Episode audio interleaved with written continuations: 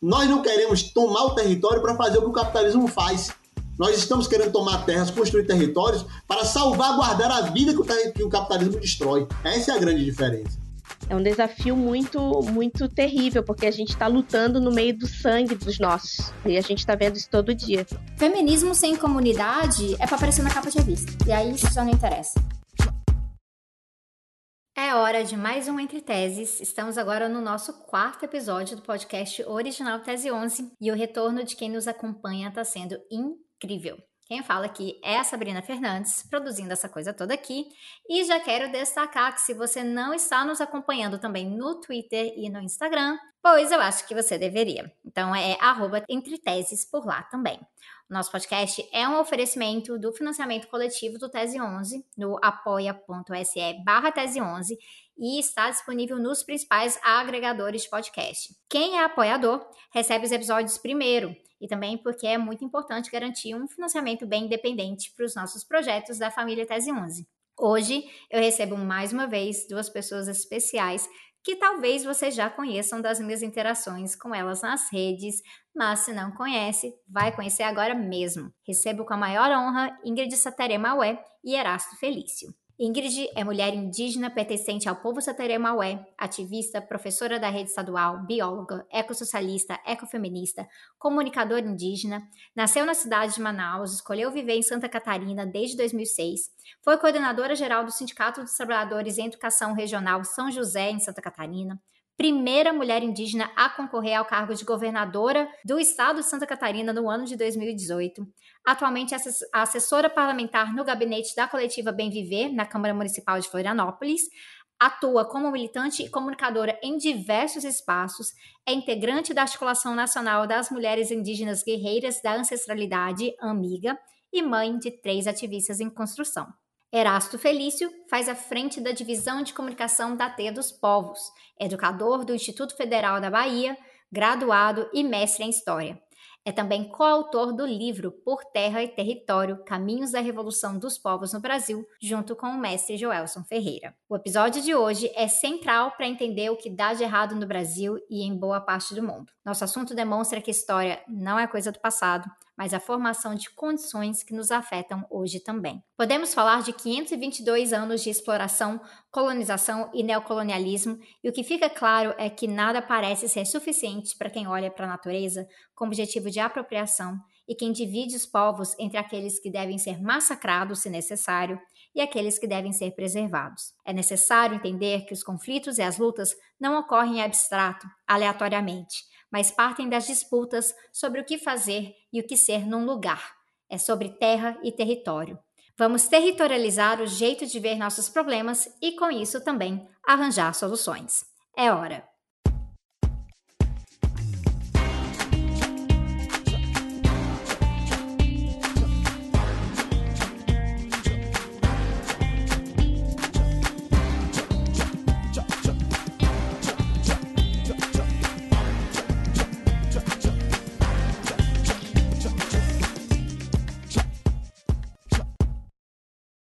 Estamos começando aqui mais um Entre Teses e o assunto de hoje é território, territorialização, desterritorialização, o que serve de exclusão da nossa sociedade, as lutas, que são lutas históricas que muitas vezes são apagadas.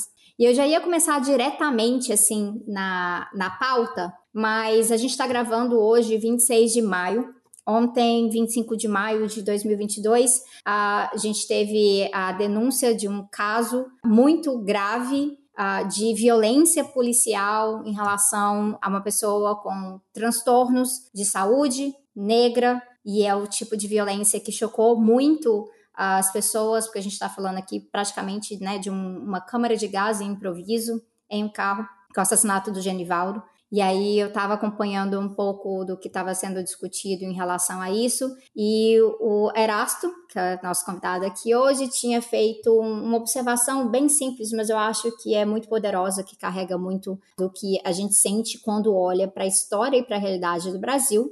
Que é, você falou aqui, né, Erasto? Aqui é um estado de terror racial a céu aberto. É, Sabrina, obrigado pelo convite, por participar do programa e esse processo que a gente está vivendo, né, depois de dois anos, certinho do, do, do assassinato do George Floyd, a gente tem um, a Polícia Rodoviária Federal improvisando uma câmara de gás é, no Camburão, né? Que é, que é o, o navio negreiro moderno, para matar um homem preto, assim, é muito simbólico, mas muito violento, né? Em um processo de ascensão fascista na sociedade brasileira, a gente sempre vai remeter ao tipo de genocídio mais cruel que a gente conheceu nesse, no século passado, né? É, mas o que o, o terror racial é porque às vezes as pessoas acham que o racismo é uma é o ato de não gostar dos, dos negros e tal, né? Mas é um ato de ódio mesmo, é um, é um ódio persecutório, violento, né? Perverso que, que desumaniza, que retira qualquer condição de dignidade da pessoa preta, né? E no caso lá em Sergipe, do Genivaldo, ficou muito claro, porque era na frente de todo mundo filmando. Você tem vídeos de todos os ângulos e os policiais estavam nem aí para isso.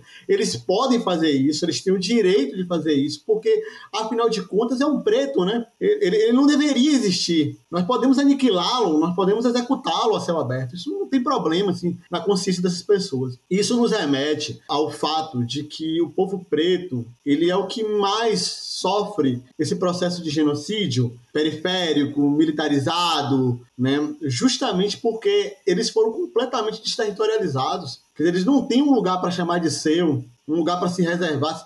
Eles estão o tempo inteiro tendo que sair de um lugar para ir para o outro, correndo atrás da sobrevivência, sendo tratados apenas como uma força de força de trabalho que pode ser descartada a todo tempo. E esse processo, ele é tão severo e tão violento, né, que ele torna é, banalizado, torna banal algo que é muito hediondo e ao ponto que quem se levanta para discutir, dizer que isso não pode acontecer, que isso é um problema e etc., quem faz esse processo de, de enfrentamento vai virar o, o, o maluco, vai virar o doido, vai virar o, o esquisito que está parando uma operação policial para tentar salvar a vida de uma pessoa, entendeu? Então aqui na Bahia a gente tem uma organização preta chamada Reage ou Será Morto, Reage ou Será Morta, que desde 2005 eles fazem um debate sobre genocídio, é a primeira galera que colocou o debate do genocídio na rua, com marchas internacionais contra o genocídio do povo preto, e eles estão apontando justamente para isso. Né? As cidades grandes estão virando cidades túmulos né, para o povo preto. E sem memória,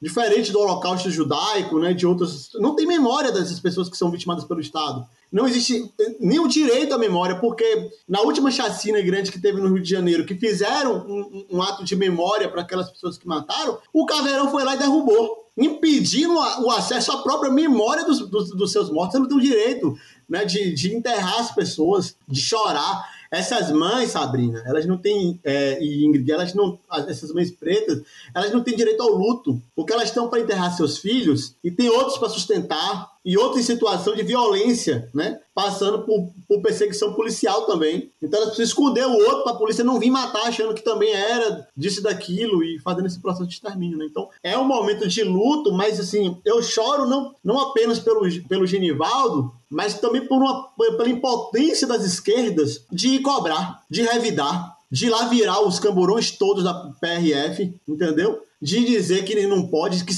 tocar fogo em Sergipe, para dizer que nenhum preto vai morrer mais assim no, no, país.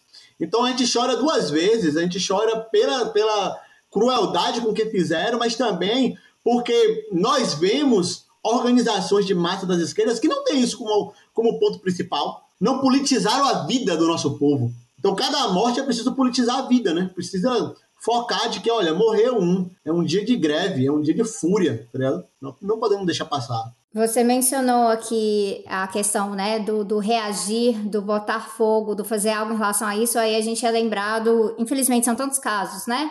Mas é que voltando uh, para 2020, o caso no Carrefour, que foi o espancamento do João Alberto, né? É, que também foi filmado por testemunhas. Ah, foi ali na véspera do Dia da Consciência Negra, então também é outra, outra data emblemática. E quando muita gente né, se rebelou ali ao redor, já tinha gente falando: ah, vandalismo não resolve, não vai trazer a pessoa de volta, não vai resolver o problema da violência uh, policial. E nesse caso específico do Carrefour, a gente sabe que teve uma força-tarefa de, vou falar, limpar a barra do Carrefour aqui, mas a gente, a gente pode usar outros termos também, vou usar o eufemismo nesse momento. Mas realmente, uma força-tarefa de falar: ah, essa empresa agora vai virar responsável é, racialmente, vai fazer treinamento antirracista, vai realmente se envolver para que esse tipo de coisa não ocorra, mas sendo que a gente sabe que é a realidade concreta, né? Até porque entra nessa numa grande farsa do, do sistema atual, é, no que vendem em relação ao enfrentamento, ao enfrentamento racial, enfrentamento ao, à misoginia também, falando que é possível uma empresa se tornar, né? Uma empresa se tornar antirracista, uma empresa se tornar feminista, uma, uma empresa abraçar os indígenas e, ou ser muito ecológica. Então faz parte da, da farsa que eles contam pra gente. Mas a reação é, naquele momento foi muito notável que uma parte de uma esquerda assim bem limpinha querendo tutelar como que as pessoas reagiam naquele momento. Porém, quando foi a reação nos Estados Unidos com Black Lives Matter em relação ao George Floyd e tantos outros assassinatos que ocorrem até hoje, acharam bonito a, de a delegacia pegando fogo. Por que, que é dois pesos, duas medidas? Tem uma questão para mim que é central, é porque aqui, quando nós revidamos, nós colocamos o risco do ódio racial é, virar contra, contra os brancos e contra a propriedade dos brancos. Né? Então, assim, nosso histórico de revide vamos dizer assim, de resistência rebelde aqui no Brasil, era queimar o canavial, né? Era destruir o engenho e às vezes pegar o, o, o senhor de engenho e, e, e matar. Esse processo está na memória também dos brancos que formam a nossa, a nossa consciência de classe média, a nossa consciência é, de trabalhador subalterno, essa consciência de que há que preservar o, patrimônio, há que manter uma espécie de normalidade e tal não deixar acontecer uma rebelião dos malês, como em 1835, né, quando Salvador quase cai na mão de eh, escravizados islâmicos, né, muçulmanos tal. Esse processo está na memória das elites, o medo, que a gente poderia chamar de um, o medo da etnização do Brasil. Né? E, e, e, como eles tinham esse receio da etnização no Brasil, eles formaram toda uma lógica, né, é, dizendo, olha, o caminho é pela sociedade civil mesmo que você não, não tenha direito e acesso a ela. Então você tem que achar uma brecha na sociedade civil e não fazer o revide.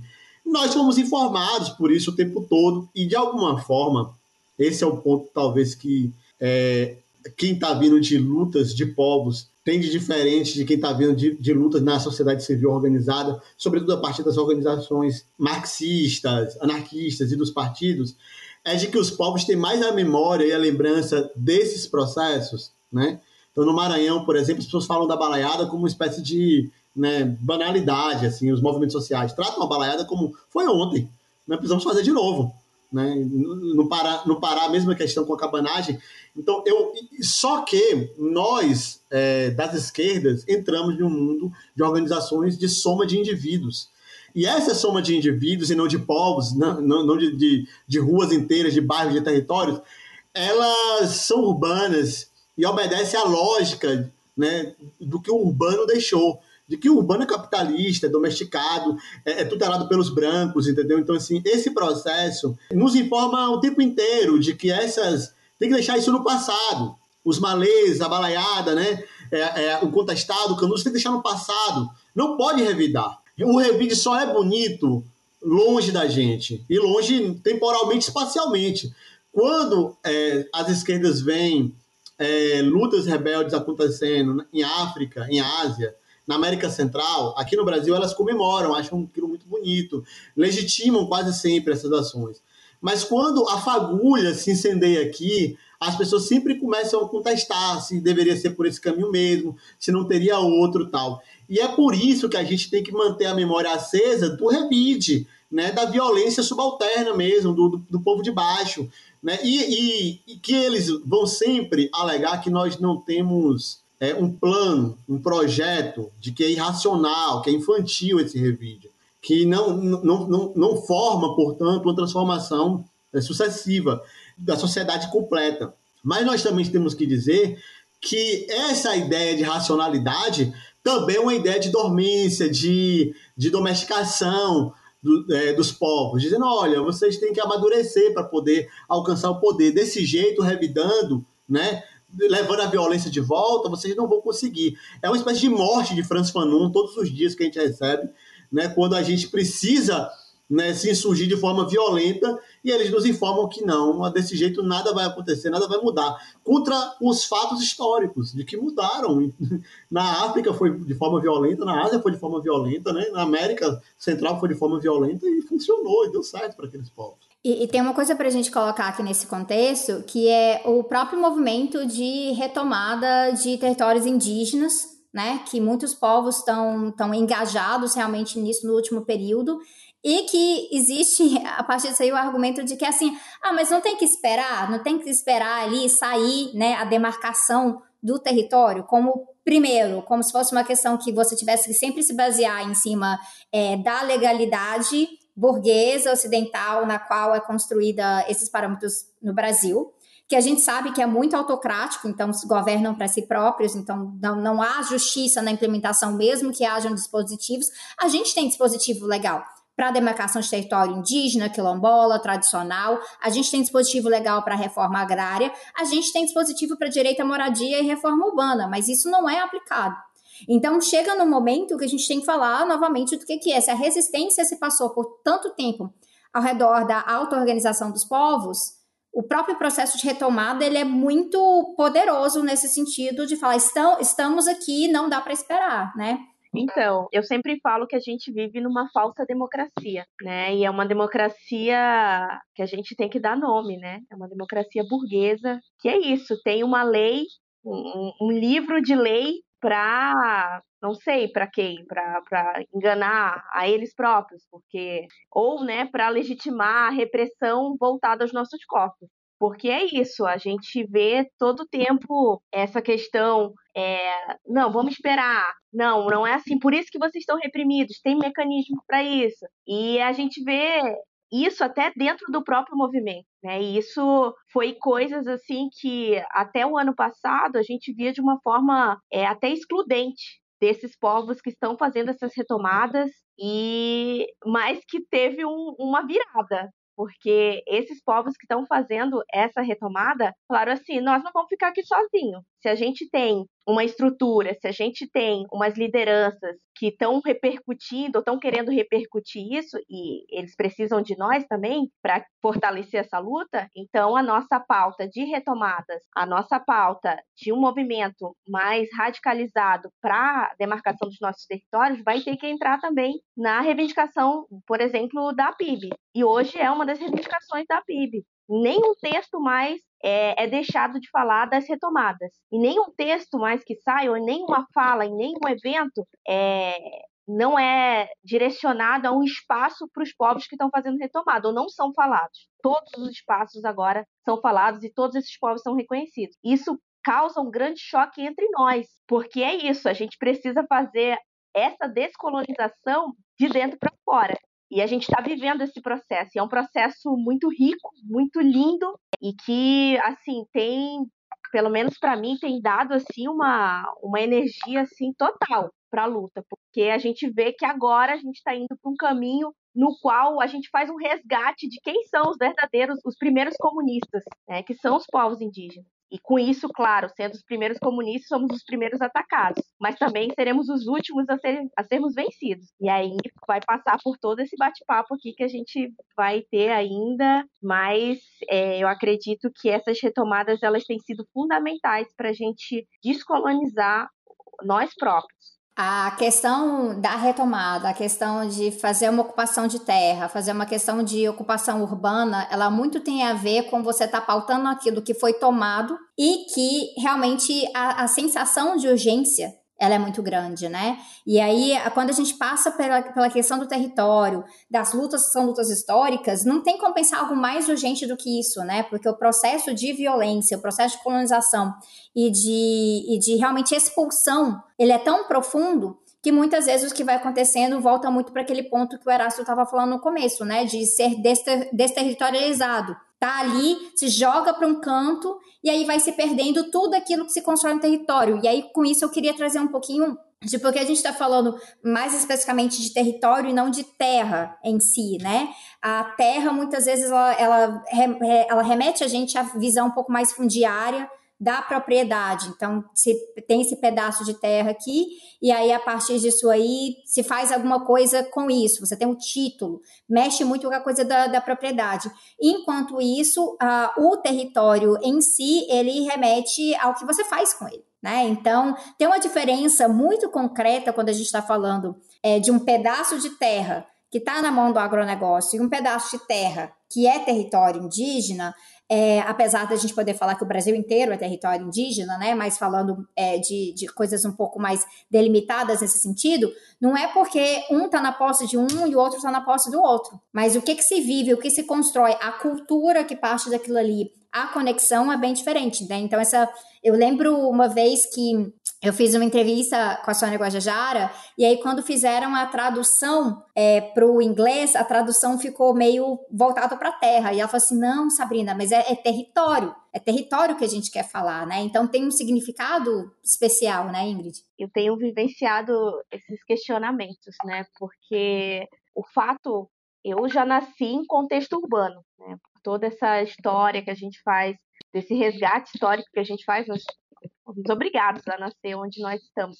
E aí a gente precisa entender realmente isso dentro da gente, o que, é esse território. Né? Eu gosto muito do que Daniel Munduruku retraz né, nessa parte, né, do que, que é território. Território é onde a gente está, né? E aí a gente precisa fazer um resgate também da nossa ancestralidade, porque a gente pode estar em qualquer lugar e reivindicar ser indígena, mas se a gente não tem dentro da gente essa questão da ancestralidade, a gente não vai conseguir entender que o Brasil inteiro, por exemplo, é território indígena. E aí eu estou aqui em Florianópolis e a gente está num processo dessas retomadas justamente imposto pelo agronegócio que está expulsando o povo caigangue do Rio Grande do Sul. E aí a gente está numa luta aqui pela demarcação, pela uma demarcação, pela uma ocupação de território, de reivindicação da casa de passagem indígena. Só só isso não basta mais para nós, porque a casa de passagem, como já se diz o nome, é uma casa de passagem, não é uma reivindicação de um território indígena.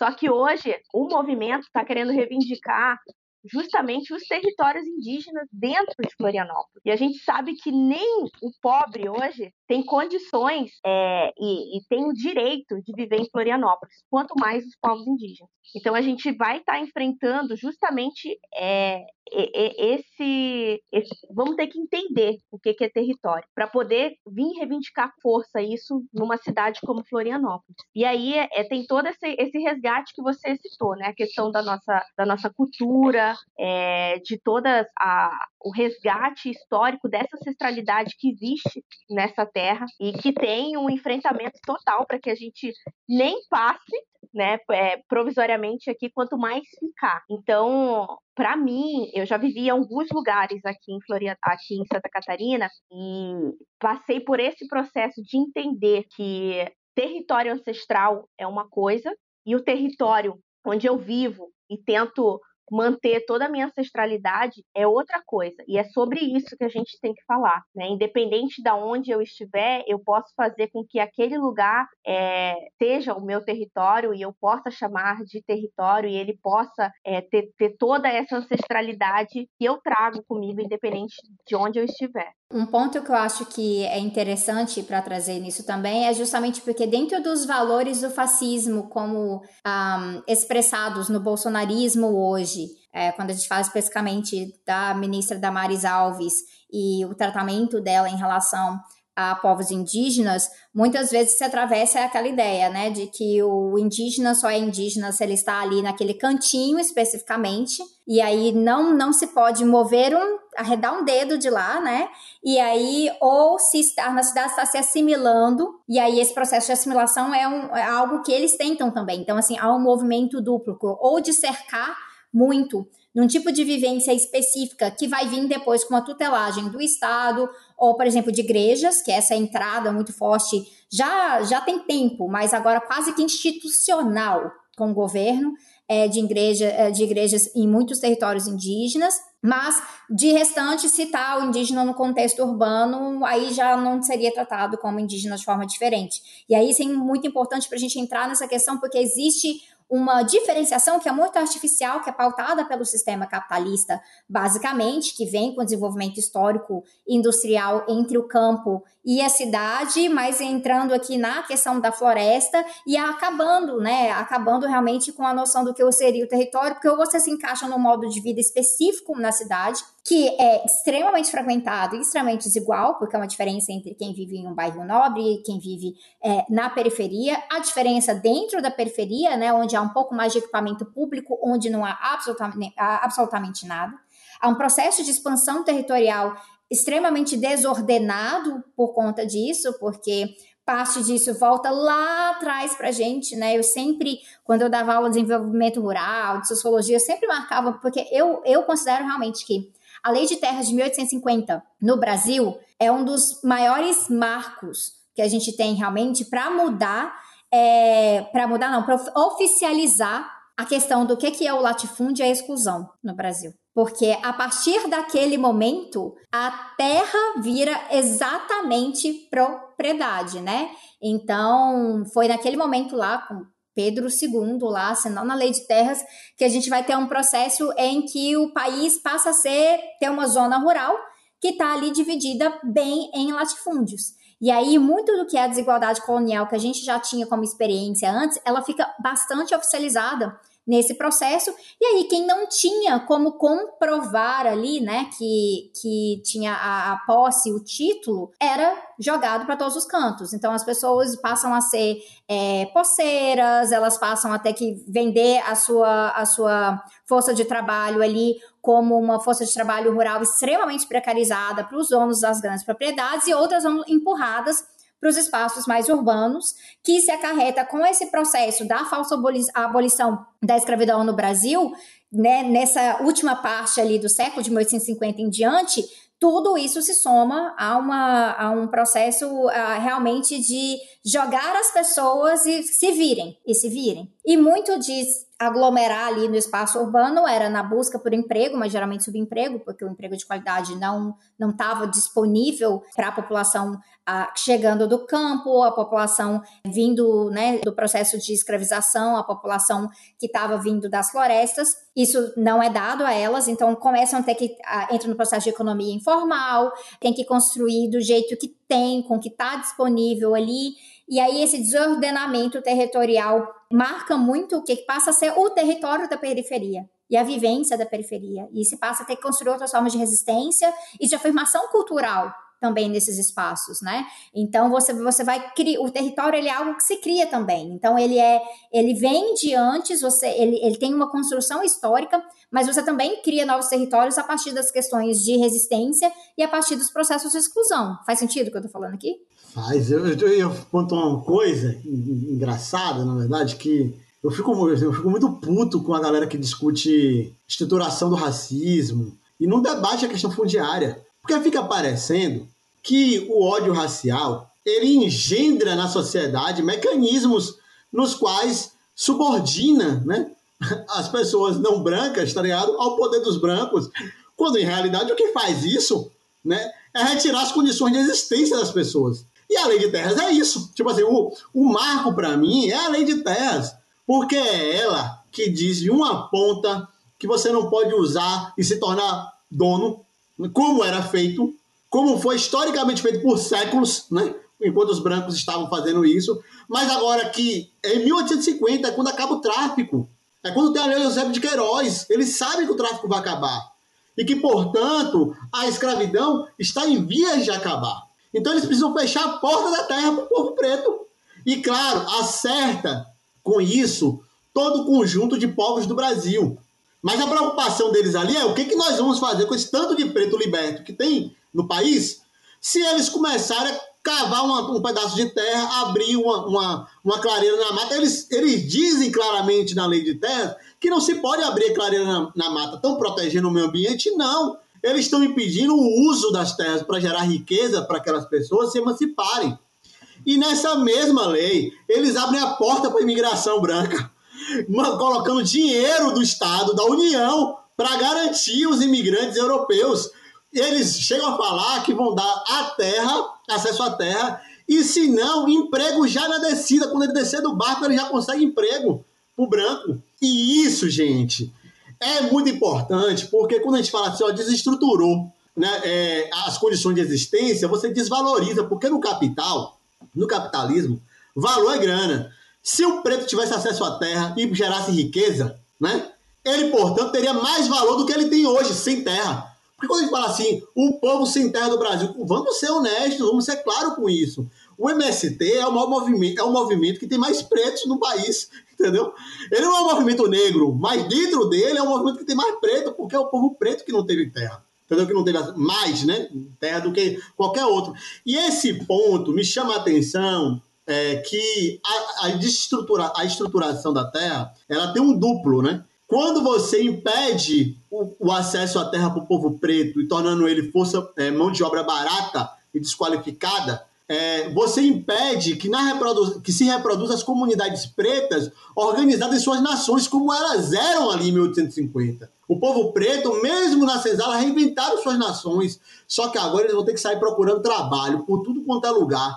E em menos de um século as nações vão desaparecer. Vão, vão ter, claro, reminiscências, memórias disso nos terreiros, nos tambores de Minas, que ainda vão ter ali organizações em termos de nação preta mas as comunidades periféricas vão perder esse horizonte de que aquilo era uma comunidade banto, quer dizer, de Angola, aquilo era uma comunidade Queto, Nagô, é, Malê, Haussá, vai acabar isso, que é um grande, é uma grande vitória do colonialismo, do racismo, esse processo.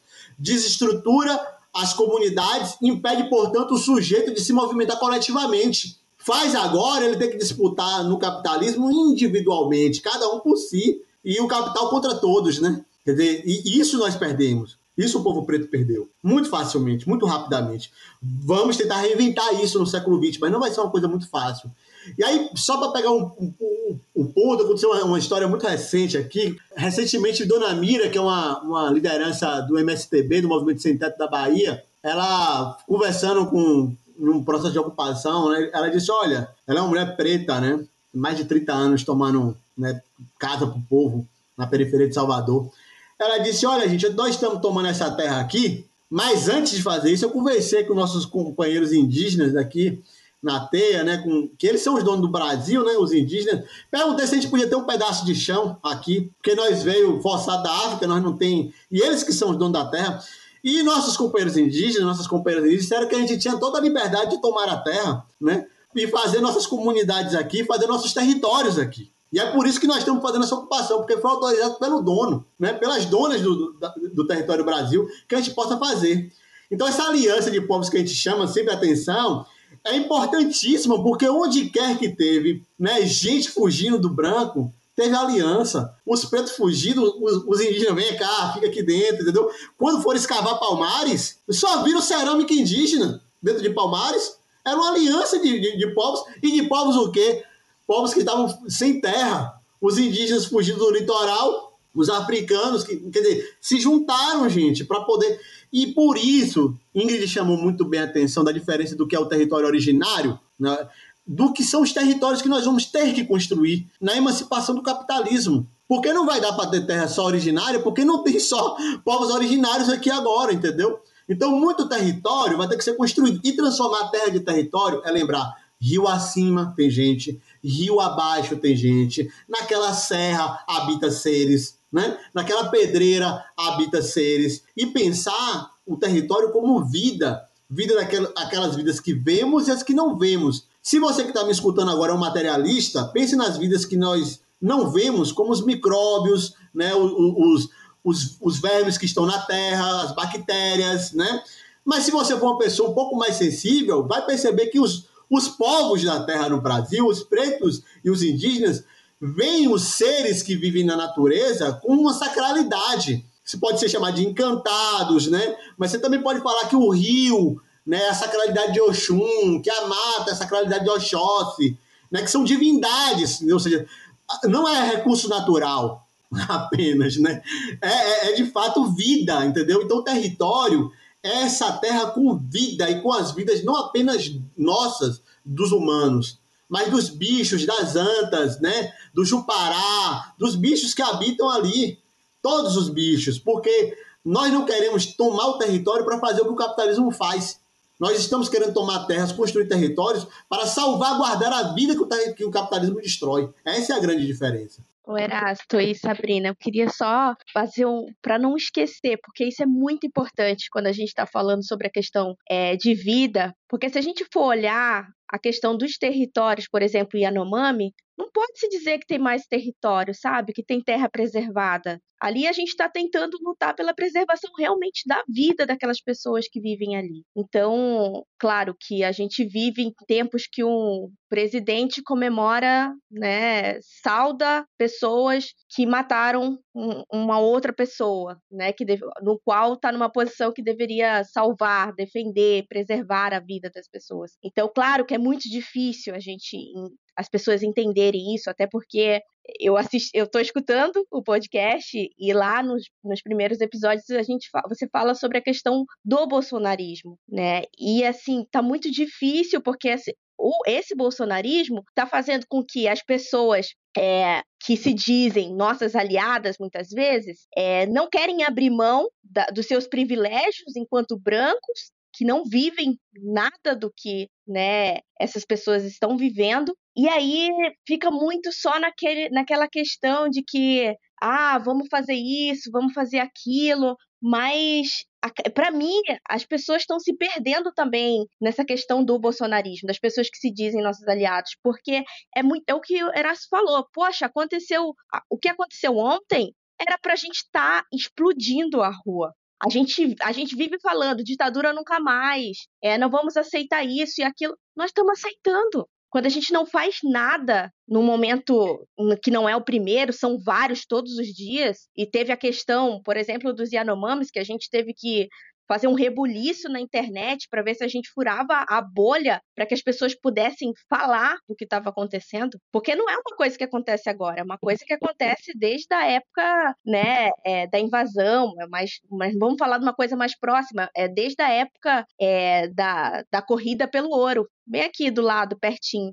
Né? A gente está falando de 34 anos atrás. Então, é a minha idade. Eu tinha acabado de nascer. Então, as pessoas realmente não precisam. Eu, eu tenho falado uma coisa que eu, eu, eu, escuto bastante dos Guarani, é que eles falam que a gente não precisa mais de espaço na qual a gente possa falar, né? Nós temos um local de fala. Mas a gente precisa de fato que as pessoas elas, elas parem para nos ouvir agora. Elas já sabem que a gente existe mas elas não estão nos escutando, né? Então é, é, muito triste tudo que a gente está vivendo e vendo que muitas vezes a galera está indo no curso é, de um país que está totalmente contaminado, né, por, por esse ódio, por não querer ouvir ou simplesmente ficar numa posição confortável, né, que se privilegia, né, de, de vários elementos aí que que o capitalismo enaltece e faz a gente não entender o que, é a luta de classe, né? E que a luta, por exemplo, dos povos indígenas, ela não está separada da luta de classe.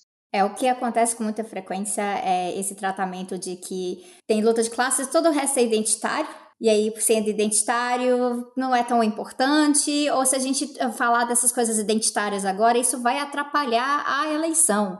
Isso vai não jogar jogar água no moinho do Bolsonaro. Isso vai ajudar eles, porque eles são assim.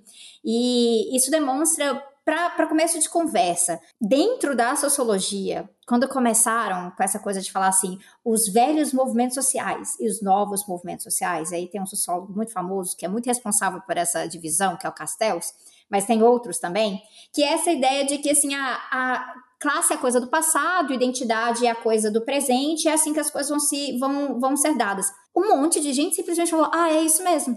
Né? E aí negam, por exemplo, aquilo que o Erasto já mencionou. Se, se o, o, movimento sem terra é o movimento mais enegrecido do Brasil, isso significa muita coisa, né? Então, essa, essa falsa separação entre que, claro, quando a gente entra na discussão de identidade, a gente vai entrar na questão de cultura, de garantir as suas tradições, né? A gente vai ter que falar de etnocídio, que é algo que ocorre todos os dias. Então, tem, tem que se falar, porque, porque faz parte da vivência, faz parte do que é lutar por vida. Quando a gente está lutando por vida, não é só para estar vivo, porque isso até o capitalismo faz, né? Que é uma quantidade específica de gente viva para poder ir moendo no cotidiano ali, extraindo valor dessas pessoas. Mas a gente está lutando por vida. E para ter vida concretamente, a gente acaba tendo que entrar em questões que são do, do reconhecimento, né? Então, quando mulheres estão juntas, indígenas juntos, é, o, o, povo negro junto, e aí a gente, assim, a luta é algo, por exemplo, é, que a gente tem visto com mais visibilidade recentemente, assim, os PCDs no Brasil estão muito mais organizados para bater mesmo no capacitismo que opera em todos os espaços, inclusive dentro da esquerda, e como isso entra na questão de acessibilidade e afeta todo mundo. Então, isso é extremamente necessário, mas nada disso está separado do capital, porque o capital condiciona essas vivências, condiciona quem é incluído, quem é excluído e como isso é perpetuado, né? E aí isso está muito presente para povos específicos dentro desse contexto de violência que aí é, um, que é o, o, contexto de violência cotidiana, que eu acho que muitas vezes nesse enfrentamento ao bolsonarismo, o pessoal acha que a violência começou em assim, 2019. Bolsonaro foi eleito, aí de repente começou a morrer povo preto de favela. Ah, nossa, de repente estão prendendo mais do que devia.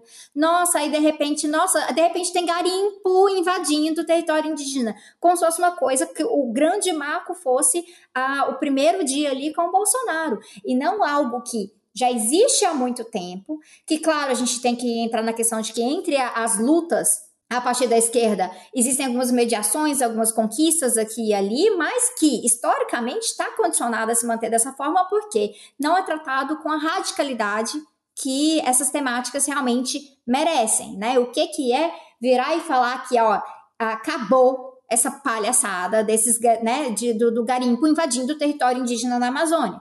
Isso exige um nível de compromisso e força-tarefa que não passa só pela institucionalidade. Não basta você colocar um bando de agente bom da FUNAI, um bom bando de agente bom do IBAMA, né, e fazer colaboração entre Polícia Federal, não, não basta isso. A gente tem que pensar completamente diferente o que que é você preservar um território, uma floresta, porque tem que ser assim, pronto, acabou. Porque não, a gente não precisa justificar qual é a função disso, a, qual é o valor disso. É, muitas vezes, a, essa lógica do capitalismo, ela opera de uma maneira que a gente está tá o tempo inteiro falando assim, ah, tem que manter a Amazônia de pé, porque isso vai nos ajudar no combate às mudanças climáticas. E aí, várias vezes eu fico assim, meio sem paciência, porque tem que manter a Amazônia de pé, porque tem que manter a Amazônia de pé. Porque a floresta em si tem o seu valor, né? E isso atravessa essas divisões entre, entre saberes que eu acho que a gente precisa enfatizar, porque muitas vezes no saber científico ocidental, o jeito de racionalizar as coisas é tão excludente que a gente acaba criando desculpas né, vai criando atalhos, vai abrindo brechas para a coisa ser destruída. Se para eu justificar uma floresta em pé, eu tenho que criar toda uma lista de tantos, né, tantas coisas de funcionalidade para a sociedade, de por, por, que, que isso é importante, eu não estou realmente enxergando a floresta, né? Eu estou olhando a partir de uma perspectiva talvez muito utilitarista. E isso opera muito na esquerda até hoje, e a gente sabe que é por isso que, não muito tempo atrás, né, bem recentemente, estavam aí falando, né, de de povos quilombolas e indígenas como entraves para o progresso e desenvolvimento do Brasil. E que se chega aí o pessoal com tentando dar uma ajuda para esses povos na hora de fazer enfrentamento ao mega projeto, né, por exemplo, uma grande hidrelétrica, estão, estão sendo agentes do imperialismo.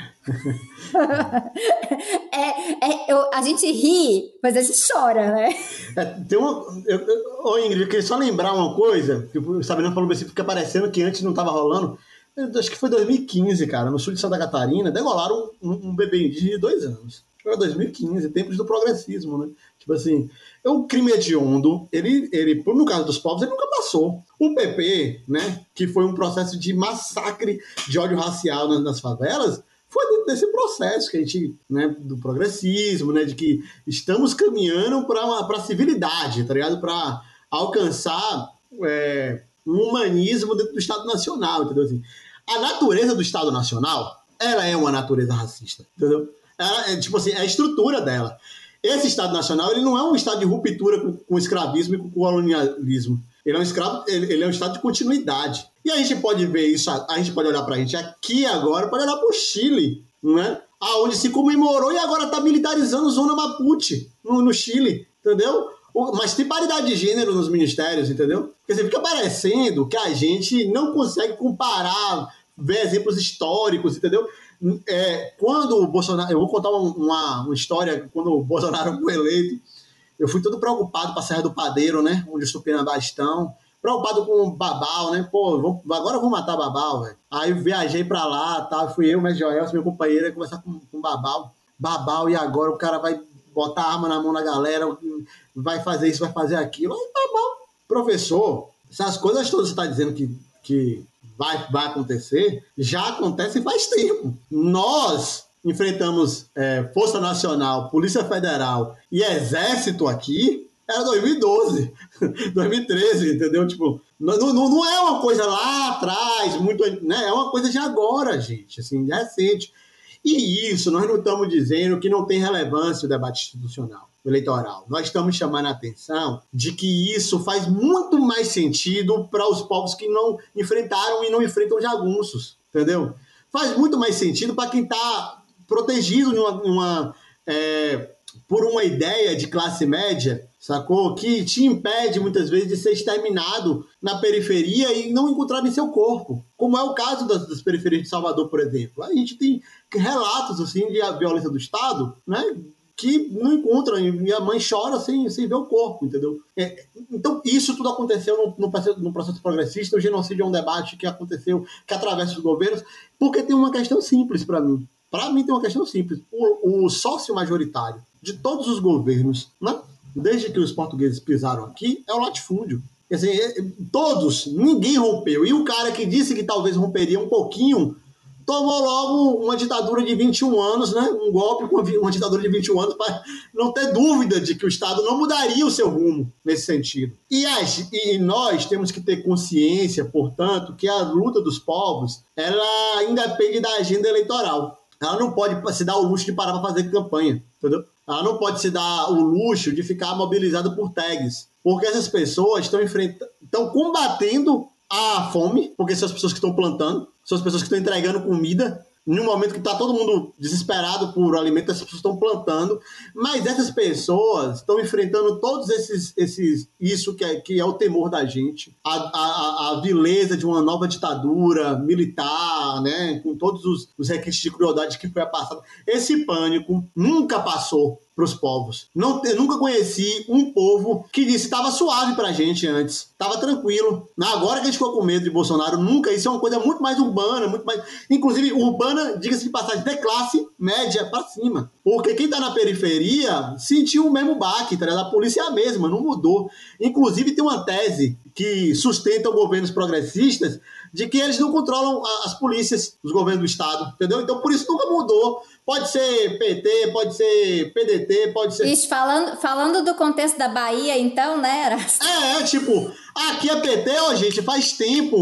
E o genocídio come solto, com os caras comemorando, o governador dizendo é o atacante na hora do gol, né? Fazer o quê? Tem que chutar a bola. Então, assim, o nível é esse. Então, assim, isso, gente, é para ter consciência de que a gente não se desarma nem por um segundo por conta de eleição nenhuma. A gente segue nosso planejamento, ou como a doutora é, é, Andréa Beatriz da Rádio fala, para além da conjuntura. Pode mudar o governo, a luta é a mesma.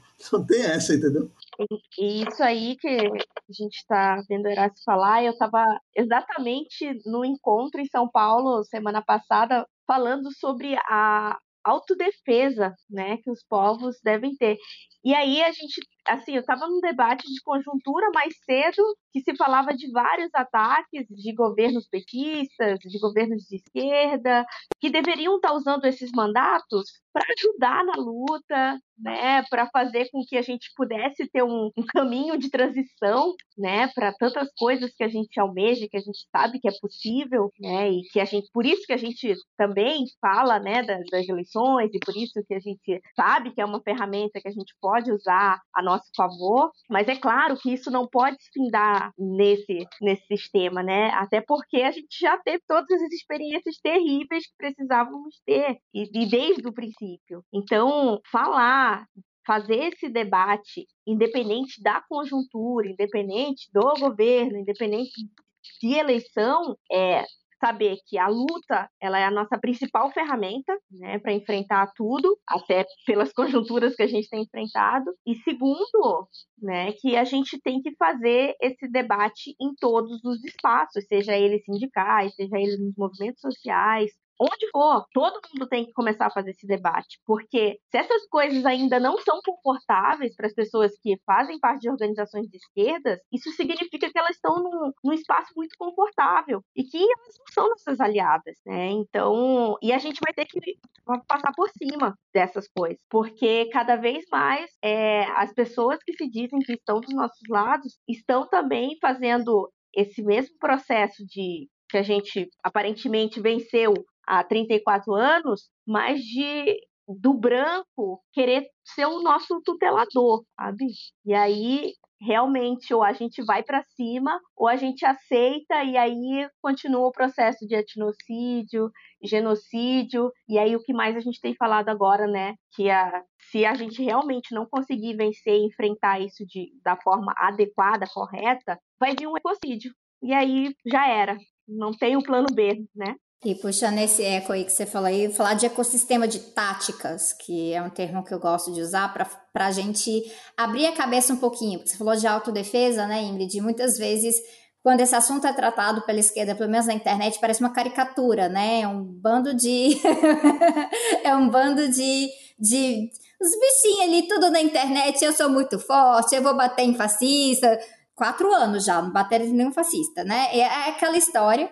E porque é muito na performance e não é o que é realmente né, o que pega, porque a construção da autodefesa, ela não é só a parte de você ter né, ferramentas muito específicas ali de enfrentamento à violência, mas você tem que estar tá construindo uma, uma comunidade que está bem solidificada, entendeu? Que ela tá, tem laços de confiança muito fortes entre si, porque a gente sabe que uma das maneiras em que os inimigos, quando eles querem destruir um território, é com cooptação, é, ou às vezes ah, entrando ali, inserindo coisas externas, né? Então eu sempre penso na perspectiva do ecossistema que pode entrar em colapso, né? Então você tem ali uma comunidade que ela está muito bem estruturada, e você chega ali, você insere talvez ali tráfico de drogas naquela comunidade. Isso vai alterar completamente como a comunidade está organizada, isso enfraquece por dentro. E aí facilita muito depois quando eles vêm e sequestram alguém, assassinam alguém, ameaçam alguém, às vezes chegam com dinheiro, que isso é uma maneira também. Isso acontece em todo tipo, território urbano, campo, floresta, ou chegam com religião, né? Então, trazendo, né, especificamente é, na perspectiva externa.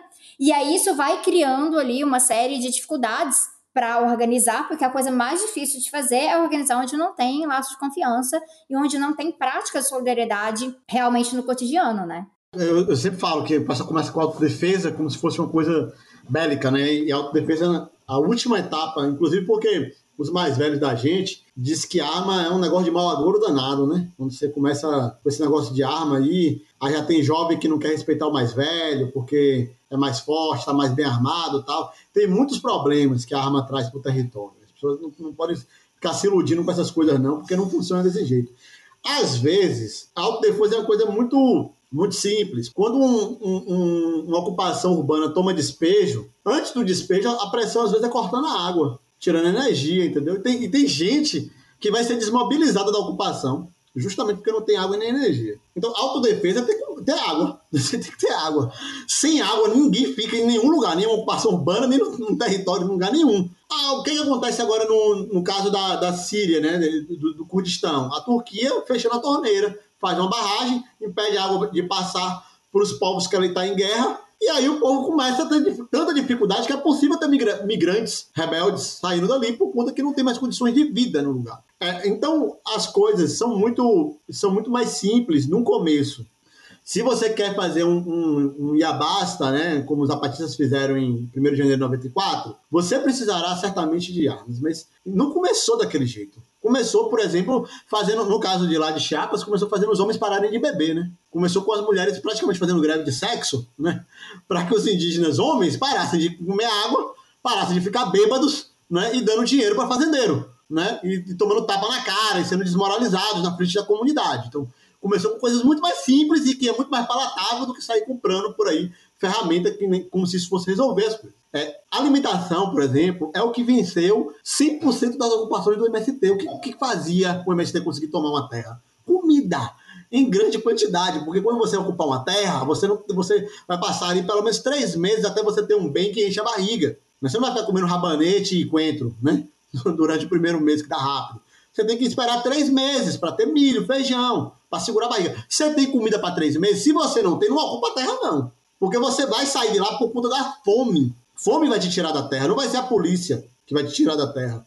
E às vezes a polícia só faz uma coisa, impede a comida de entrar. Como eles sempre fazem quando vão é, dar despejo. Eles sempre começam impedindo que entre comida, água e tal, e às vezes o despejo é um alto despejo, né? Você acaba saindo porque você não tem soberanias básicas né, para você manter dentro daquele território. Então, assim, para nós, é, quando as pessoas falarem de autodefesa, elas têm que tá, também indicar para que direção ela está falando. Nós vemos, por exemplo, a autodefesa hoje contra elementos do ecocídio mesmo. Tem lugares que vai secar, o sul do país vai secar. Para o sul do país, fazer cisterna de captação de água da chuva é, um, é uma defesa territorial. Então, assim, Santa Catarina, Rio Grande do Sul, é, Paraná precisa correr para fazer isso. Isso aqui na Caatinga da Bahia, de Pernambuco, de Alagoas, todo mundo já fez. Todo mundo já se defendeu, né? vamos dizer assim.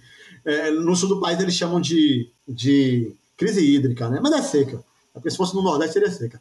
E esse processo precisa de defesa. Porque se não tiver água, as pessoas vão sair daí, vão perder mais território do que já perderam. Caigangue, Xoclengue, Guarani precisam de cisterna de captação de água da chuva. Porque é, o, o, o, latifúndio fez secar, inclusive passou o trator em muitas fontes de água, em muitas nascentes de rio. Não vai dar para recuperar tudo sem floresta. Não é todo lugar hoje que tem floresta de araucária no sul do país. A gente vai precisar retomar a floresta de araucária para fazer um microclima para que a nascente rebrote. Esses processos que a gente acha que é sobre meio ambiente, não é sobre meio ambiente, é sobre luta revolucionária. Se você não tiver isso, não adianta tomar. E aí, assim, eu queria chamar a atenção, sobretudo falando para as esquerdas que ouvem o Tese 11. Você tem que parar e reconhecer o, o papel poderosíssimo dos, dos, povos na luta revolucionária que já acontece no Brasil há muito tempo. Quando a gente via o, o Barbudinho lá, né, falando, olha, velho, os meios de produção é importante, tem que tomar esse negócio para nós. Quem é que tomou no Brasil os meios de produção? São 100 anos de Partido Comunista. Quem tomou os meios de produção?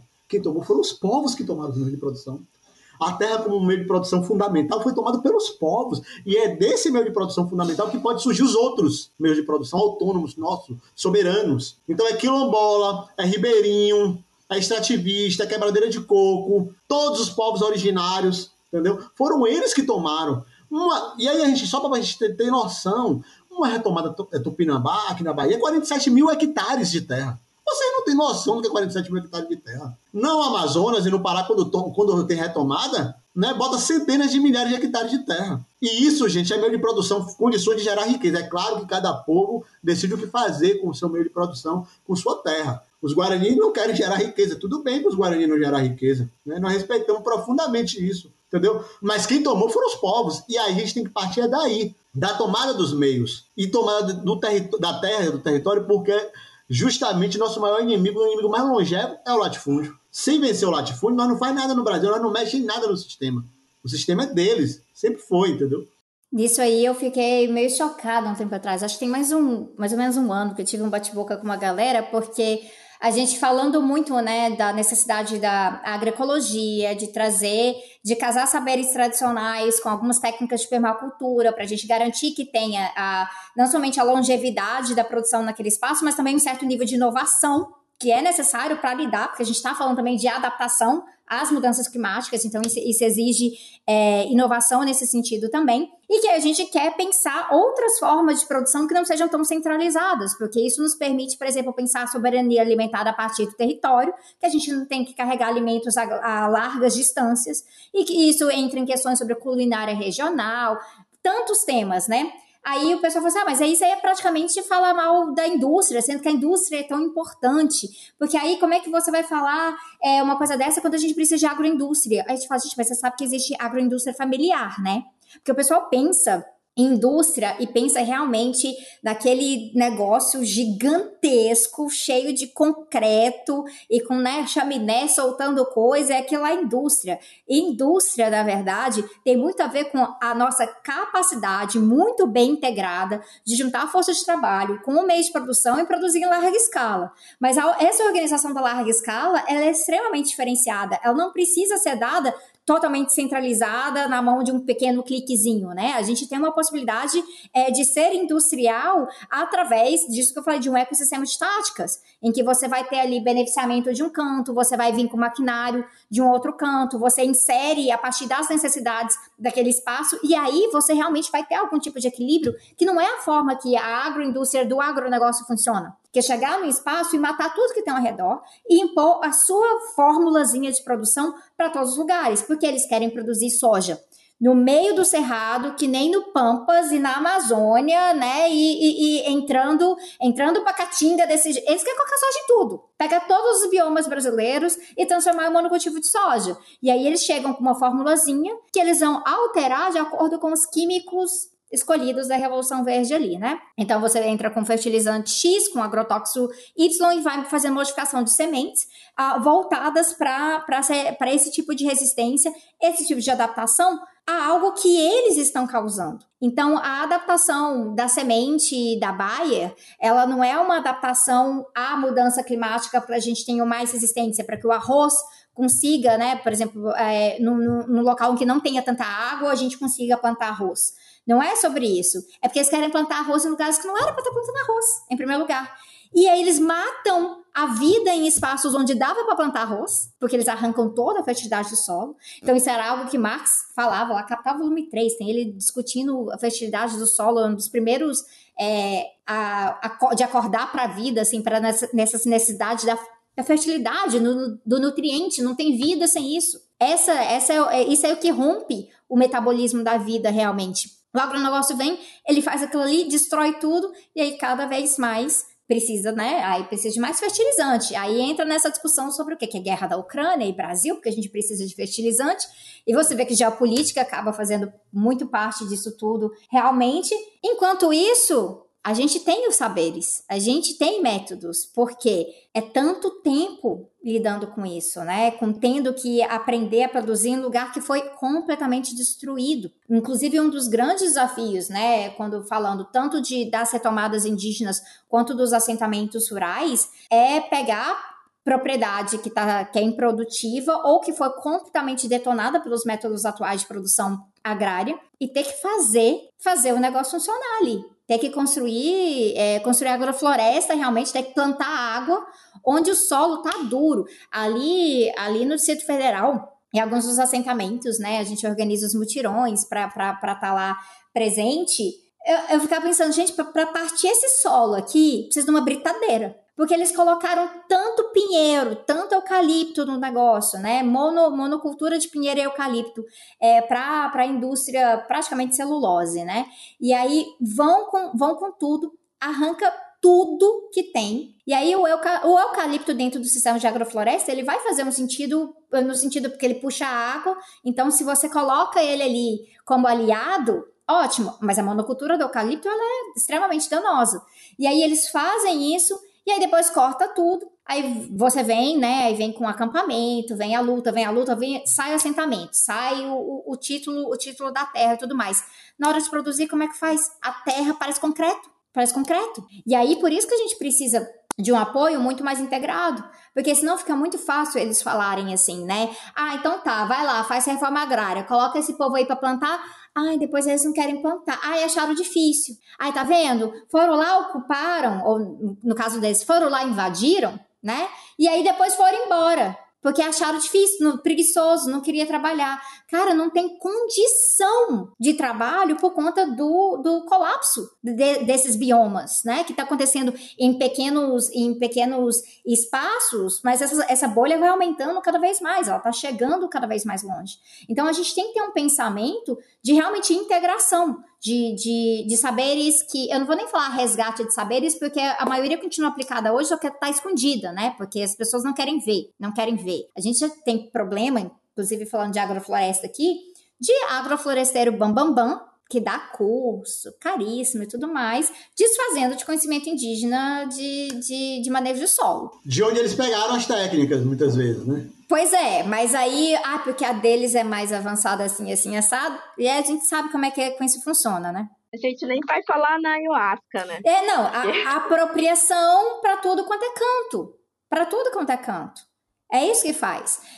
O meu povo tem um Guaraná aí, gente. É o tem mais utilizado, mais consumido e que eu vou falar, por exemplo, nas escolas sobre o meu povo, As pessoas nunca ouviram falar do meu povo.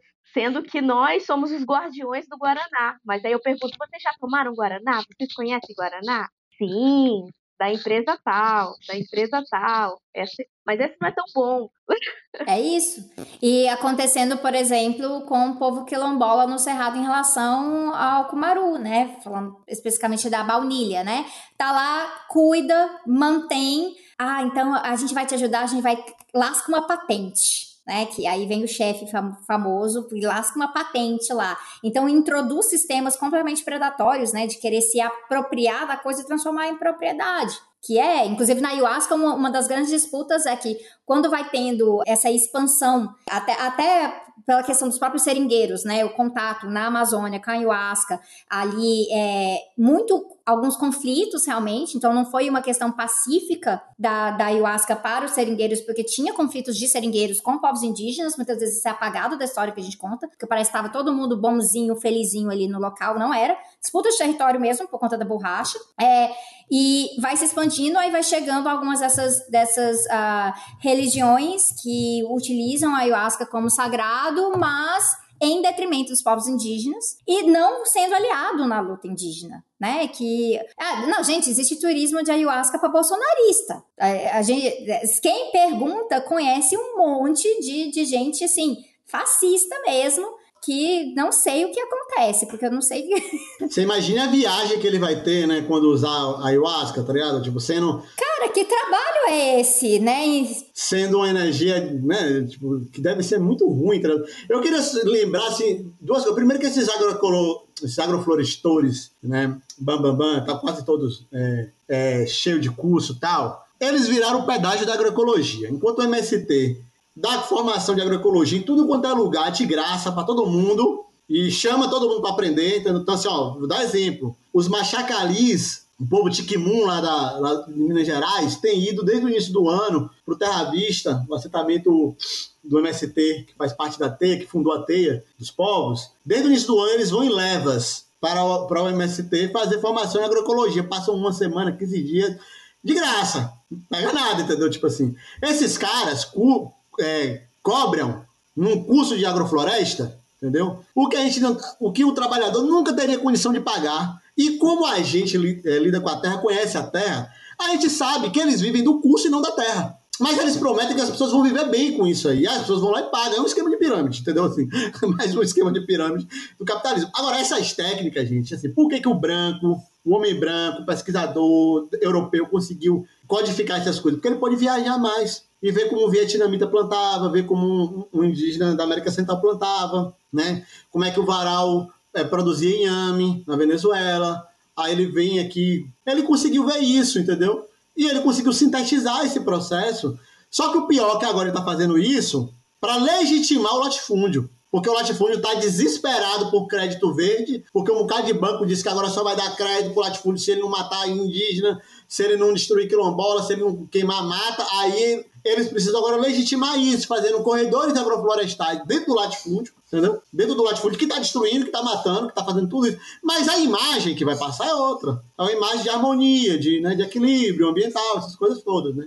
E aí tem uma coisa, Sabrina, que eu acho que para além das técnicas agrícolas e de produção, que eu acho que elas são muito importantes, nós temos que aprender com, com os povos. É, as suas formulações políticas que poderiam salvar as esquerdas. Eu vou dar dois exemplos muito rápidos de um texto, inclusive, que eu estou escrevendo com o mestre Joelson é, Ferreira, da Terra dos Povos, que é o seguinte: os, os Kaiowá têm um, um, uma figura chamada Tendotá. Né? O Tendotá é uma espécie de liderança que não é o líder político que manda e que as pessoas obedecem. Ele se forma na liderança como Tendotá porque ele puxou a fila. Ele começou uma coisa. E as pessoas olharam aquela coisa que ele estava fazendo e começaram a fazer junto com ele. Pode ser uma nova tapa, pode ser uma pequena presa, pode ser um plantio novo. Ele teve a iniciativa e conduziu a realização daquilo. Se ele seguir fazendo isso, é possível que ele, que ele forme até um novo grupo Mas veja que a liderança não é baseada de forma alguma numa ideia, tipo, é, de elaboração de palavras, né? formulações teóricas, mas de ação concreta que muda a vida das pessoas. Então, para o Kaiowá, né, uma, a, a, forma de surgir uma nova liderança é pelo, pelo feito, pelo exemplo, por ele conseguir cativar através da ação o quanto nós não precisamos disso dentro das esquerdas. Com um bocado de gente que a gente falou, saiu de onde essa criatura? Ah, tem uma parte da esquerda que, que, que, às vezes parece um sertanejo, né? Do nada já tá gravando um DVD ao vivo, tá ligado? Tipo, a gente, a gente não conhecia ele, ele já tá assim, tá ligado? Tipo, como, né? Ele fez o quê? Né? Liderou quantas? Isso é uma coisa muito importante, entendeu? E outra, é, e o apelé, que é o caminho que eles chamam no, do povo nagoqueto, né? Eles chamam de Iwapelé, que é tipo assim, é, é, é, o caminho da retidão. Poche, Sankara falavam sobre isso. O ser humano novo. Como é que vai formar? Como é que vai ter socialismo sem um ser humano novo? De, com uma outra postura, com uma outra né, prática, com uma outra ética de vida que não seja capitalista. E os Nagoqueto estão fazendo isso há muito tempo, dizendo que tem que ter Iwapelé. Tem que ter um bom caminho, tem que ter ética no processo, tem que formar-se para isso. E a gente não está se formando para esse processo, para esse novo mundo. Entendeu? Não, pelo contrário. Pelo contrário, tem uma lógica simplesmente copiar, né? Eu acho que quando a gente parte de uma, uma consciência de como as, as coisas são muito integradas com a natureza, a gente é obrigado a fazer esse questionamento. Porque não basta um outro mundo que faça tudo exatamente do jeito que ele é hoje, exceto que a classe trabalhadora vai ser dona dos meios de produção. A gente vai ter os mesmos problemas. A gente tem, você, você pode sim uh, ter um nível menor de exploração quando a gente está calculando através da questão da mais-valia, mas os outros problemas vão ser muito parecidos, inclusive o que é extremamente determinante para perpetuar a vida na Terra, que é a questão do, do colapso, colapso ecológico, que é planetário é generalizado e que parte é, de muitas desigualdades também, né? Porque vai ser sentido diferente, está sendo sentido de forma diferente a, ao redor do mundo. Então, essa onda de calor bizarra de abril para maio é, no sul da Ásia, né? Índia, Paquistão, 50 graus. Aquela pessoa que né, tem ali condição de ter ar-condicionado em casa, ela tem uma experiência específica dessa onda de calor. O trabalhador ambulante que está vendendo fruta na rua, ela tem outra experiência dessa onda de calor. Então, essa, esse entendimento faz com que a gente pense: ah, não basta eu ter projetos que abordem isso aqui, eu tenho que pensar que talvez a vida não deveria ser organizada dessa maneira. Então eu vou ter que mexer sim em gostos, em vontades, é, na maneira que eu interajo com as pessoas. A gente tem que trabalhar o nosso nível de tolerância, a gente tem que desenvolver outras práticas de solidariedade. E aí, muito disso volta que isso já é uma necessidade constante quando você está engajado na defesa do território no cotidiano. Já é. Porque, por exemplo, você sabe que não dá para viver sem o outro. A, a, a, necessidade da comunidade ela é muito maior quando o calo está apertando todos os dias. Então, é muito mais difícil cair nessa tentação do neoliberalismo de ser, né, é, o ser humano unidimensional, individualizado, é, que acredita puramente na meritocracia e coisas assim, quando você sabe que a sua existência naquele dia ela é completamente dependente do restante da comunidade e da, aquela comunidade também depende de você de alguma outra maneira, né? Então, seja na, na questão da, da autodefesa direta na violência que está batendo ali todo dia, ou para buscar água porque está faltando água, ou para se organizar para garantir que tenha aula na escola das crianças. Tem tantas coisas que atravessam isso aí que voltam para a questão da comunidade. Eu tenho muito tempo que, pra, assim, no próprio feminismo, é, é tanta frustração com o produto que o feminismo virou que eu virei uma pessoa pessoa que não gosta muito nem de falar de feminismo. Eu trato especificamente, por exemplo, vou falar de aborto, vou falar de coisas muito específicas. Ingrid e eu tivemos essa conversa é, meses atrás, quando eu estava em Santa Catarina. Mas porque o que me move, na verdade, é o que a gente tem chamado de feminismo comunitário que é algo que a Julieta Paredes, na Bolívia, trabalha, mas tantas outras também, que é algo muito da América Latina mesmo, que é feminismo sem comunidade é para aparecer na capa de revista. E aí isso já não interessa. Ou para aparecer na, no primeiro, atrás da faixa ali, na marcha do 8M, só nesse dia aí. É, as disputas, né, pequenas de visibilidade, especialmente em ano eleitoral, né? Que o ano eleitoral é o ano que é a briga para todo mundo subir no carro de som, para pegar no megafone, né, fazer o discurso, para ser o primeiro na faixa, para ser fotografado. E aí eu penso, gente, que luxo é esse que as pessoas estão tendo? Que para essa ser a briga do dia. Tem tantas outras brigas que estão acontecendo no cotidiano, né? E, a, e aí, voltando um pouquinho na, naquela questão da ancestralidade, né, e, e, de respeitar o que cada povo quer falar, né, do, do, seu conhecimento, das suas vivências, é que, nossa, toda vez que eu encontro alguém é, nos, nas mobilizações em Brasília e vem aquele carro de som, eles falam que, que geralmente são de movimentos, né, vários movimentos aí afora, principalmente sindical, quando vê assim o pessoal é, né, o movimento indígena todo, cada um, seu povo cantando, é, trazendo a sua, a sua expressão mesmo de, de luta, eles falam, para que esse caminhão, eu nunca percebi, mas ele atrapalha. e eu falei assim, com certeza, cada vez mais as pessoas que estão tendo essa experiência começam a entender né, o que, que, são essas dores, por exemplo, né, que cada mulher sofre, seja com a questão do aborto, seja com a questão de todas as outras violências que a gente sente, né, o sindical começa a entender que, pô, vamos se escutar e não só tentar aparecer quem tem a narrativa salvadora, mas eu acho que esse contato com, com os povos originários e aí os diversos, eles fazem as pessoas começarem a entender a essência da vida, de tudo isso aí que a gente falou, que o que, que é vida. Né? Até as que a gente não consegue ver, ter um, um sentimento, passam a ter sentimento, né? passa a ter sentimento por isso. Então, é importante é, que a gente reforce né, é, o o que, que é realmente a, a, o DNA das coisas. Porque ficou muito comercial tudo, e aí a gente vai é, se perdendo mesmo e achando que a individualidade é a única saída e, e vai ficando vai ficando muito mais difícil, né? E isso é uma responsabilidade nossa também, enquanto ainda, ainda temos essa consciência, né? E estamos preservando e lutando para ter, para nos dar combustível, né, para seguir, que não é fácil, né?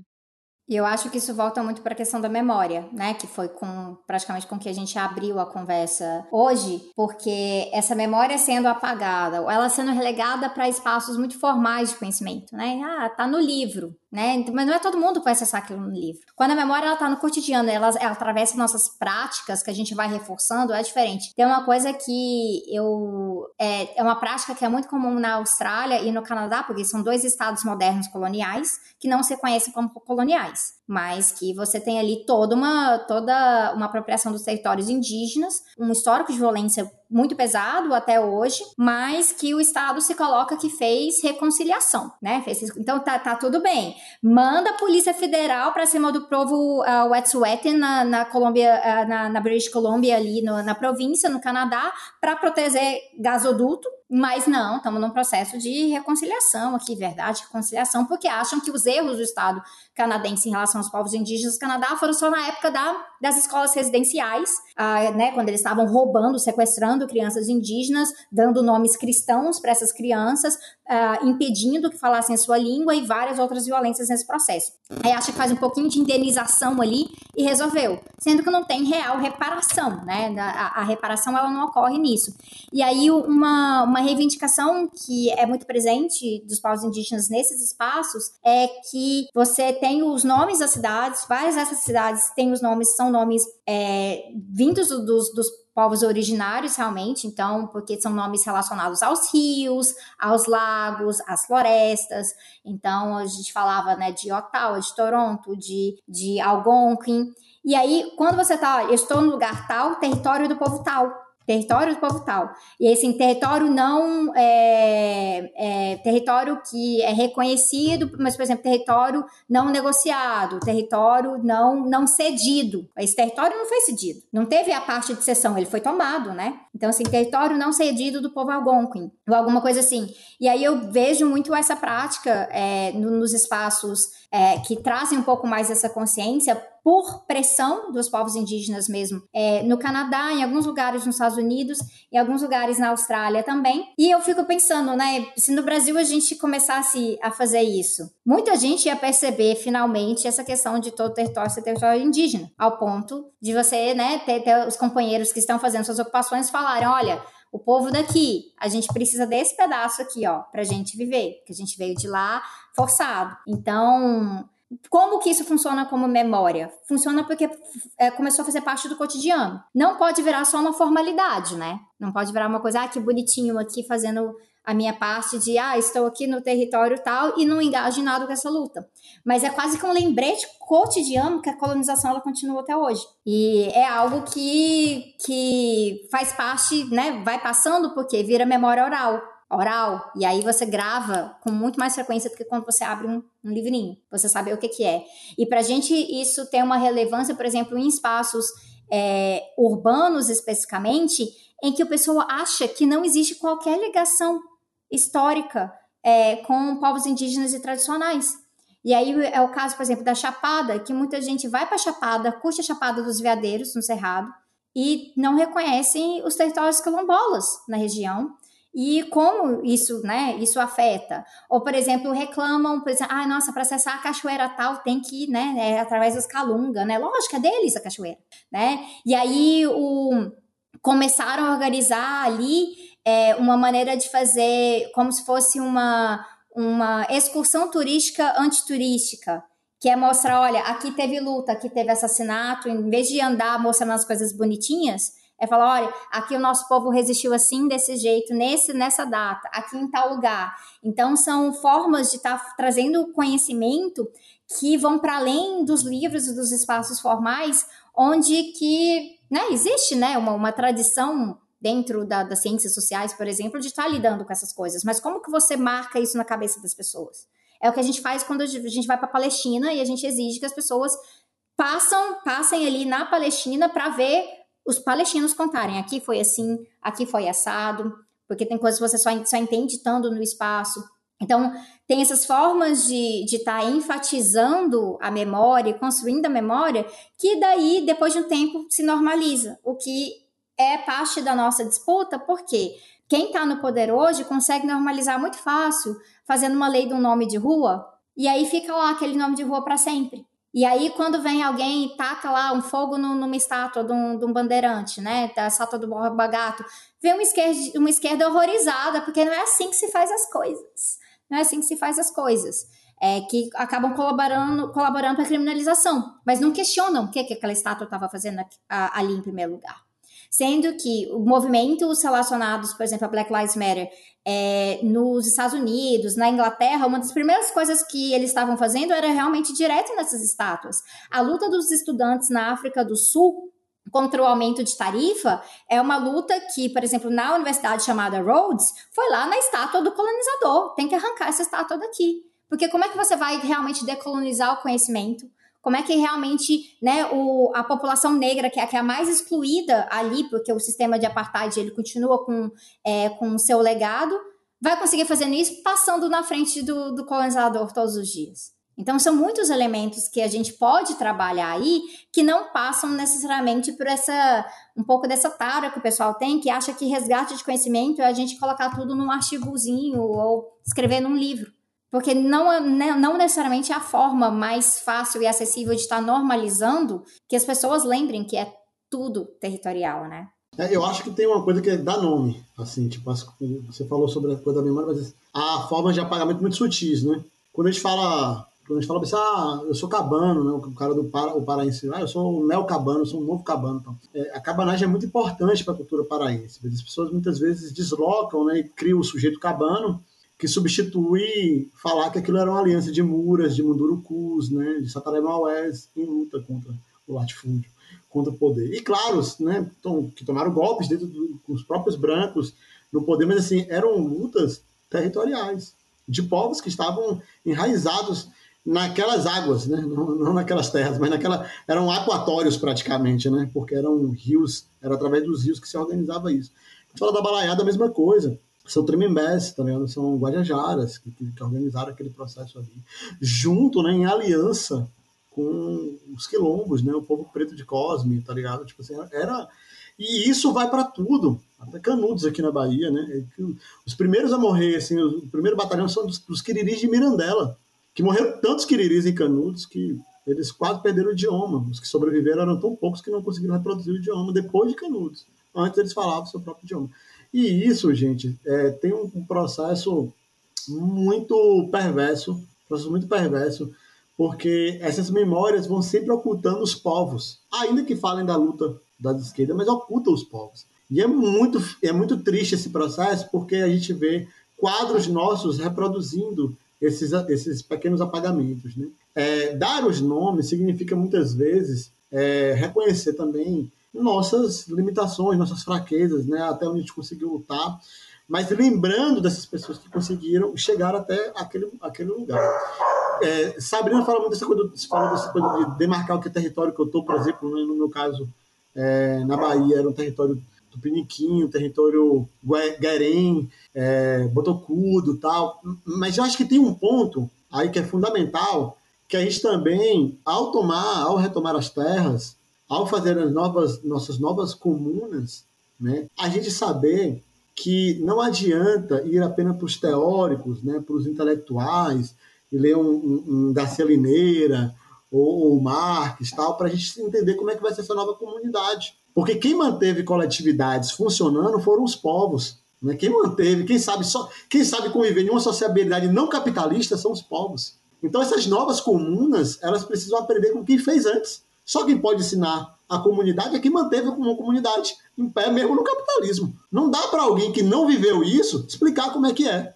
Então, se eu faço uma comuna nova, reúno, retomo uma terra, faço um processo. Quem é a comunidade mais próxima que está ali, que manteve esses, essas sociabilidades coletivas, o modo de trabalho coletivo, não capitalista, entendeu? Quem conseguiu organizar para mim poder aprender? E é aí que está o exercício de escuta dessas pessoas, que é poder saber que essas pessoas têm lições para dar.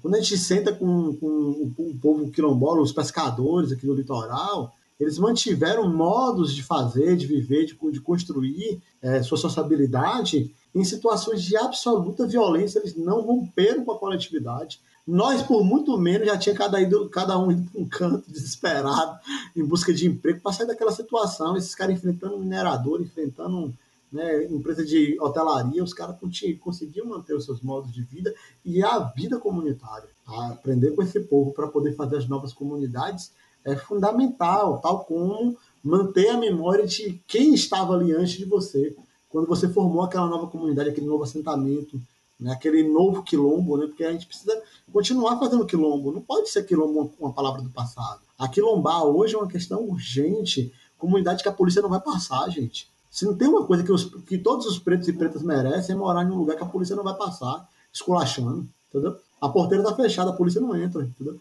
comunidades pretas, do, do, próprio povo se defendendo, entendeu? Assim, isso é urgente, é para agora, entendeu? Periferia está aí. E, e, uma coisa, Sabrina e Ingrid, que eu acho, é, é, é, a urgência das novas comunidades que nós vamos enfrentar uma fome global. Tá aí The Times, The Guardian, todo mundo anunciando, os cientistas falaram, ó, a alta de preço de alimentos vai ficar por muito tempo, você se prepara, entendeu? Então, assim, como a gente não vai fazer novas comunidades? Vai ficar todo mundo sem, na periferia, todo mundo apertado, sem conseguir plantar, sem conseguir produzir sua existência, entendeu? Acho que é uma, é uma urgência. Terras indígenas, presidente ameaça descumprir eventual decisão do STF contra marco temporal. Em mais uma demonstração de arrogância e autoritarismo, o atual presidente da República sugeriu, no dia 25 de abril, que pode descumprir uma eventual decisão, do Supremo Tribunal Federal que derrube a tese do marco temporal na análise de demarcação de terras indígenas. A questão está na pauta da corte desde o ano passado, mas o julgamento né, estava suspenso por conta do pedido de vista do ministro Alexandre de Moraes. Uh, e uma das coisas que eu vou destacar aqui, que estava na matéria do Clima Info, é justamente a fala do Bolsonaro, que ele fala. Dentro do STF, tem uma ação levada avante, querendo um novo marco temporal.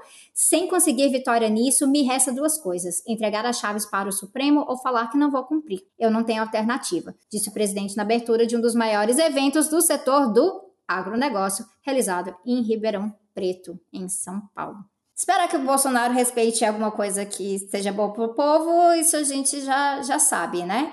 Mas eu acho que é muito interessante como isso a, a, o, o, debate do marco temporal em si, ele tem sido uma luta constante dos últimos anos que o bolsonarismo pegou para si, né? É, é, é uma vitória que o bolsonarismo realmente quer ter. É bem louco isso, sabe, gente? Porque a minha luta dentro do movimento indígena, ela começa justamente quando eu saio daqui de Santa Catarina com os Guarani para ir fazer o, as mobilizações em Brasília.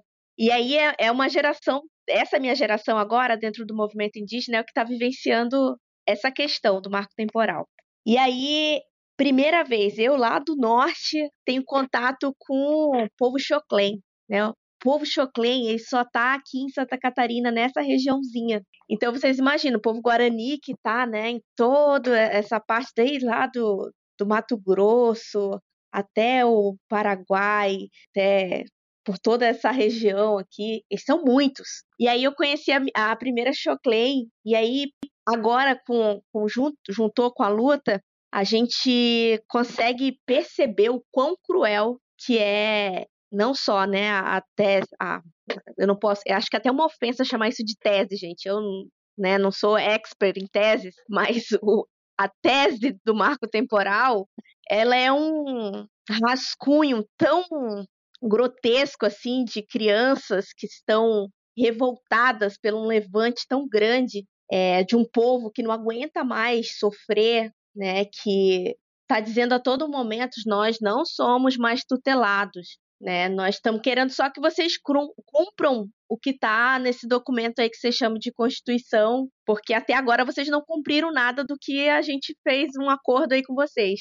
E e tem uma galera que não, não quer mais só. É, e acho que grande parte do movimento, e a gente vê isso quando o movimento indígena consegue colocar, mesmo em meio à pandemia, multidões é, de povos né, multidão de povos. Claro, a gente poderia ter multidões de vários outros movimentos nessa luta também, mas a multidão de povos indígenas, com toda a dificuldade, em meio à pandemia, nossos parentes morrendo, e, mais uma vez, a nossa história sendo apagada como se nada tivesse acontecendo, porque nós não existimos mais né? na, na história que é contada nesse país, nós continuamos não existindo e essas pessoas que se reivindicam muitas vezes indígenas é colocado apontados pelo governo de que não são indígenas ou que não querem viver né, é, a sua ancestralidade, que não querem viver em seus territórios, que querem avançar, né? É, querem progredir. Então, a mesma história ela é vendida há 522 anos.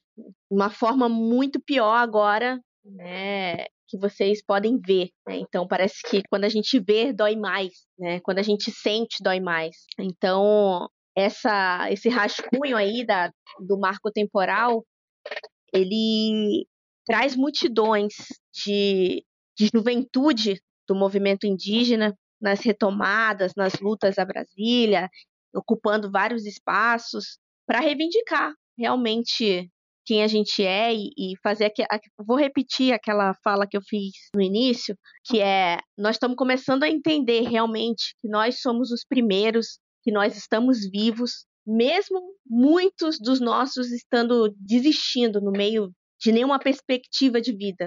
Porque é isso que esse sistema está apresentando para nós e que envolve essa, essa tese aí apresentada do marco temporal. As pessoas estão tirando as suas vidas e várias vezes eu recebi mensagens de mulheres indígenas falando assim: parenta, como é que eu vou fazer? Eu não me vi nunca fora desse território. Mas os meus pais, os meus avós me alertaram que isso poderia acontecer. Eu não vou sobreviver na cidade, eu não vou saber sobreviver, eu não vou ter condições de sobreviver. E isso eu já escutava antes da pandemia.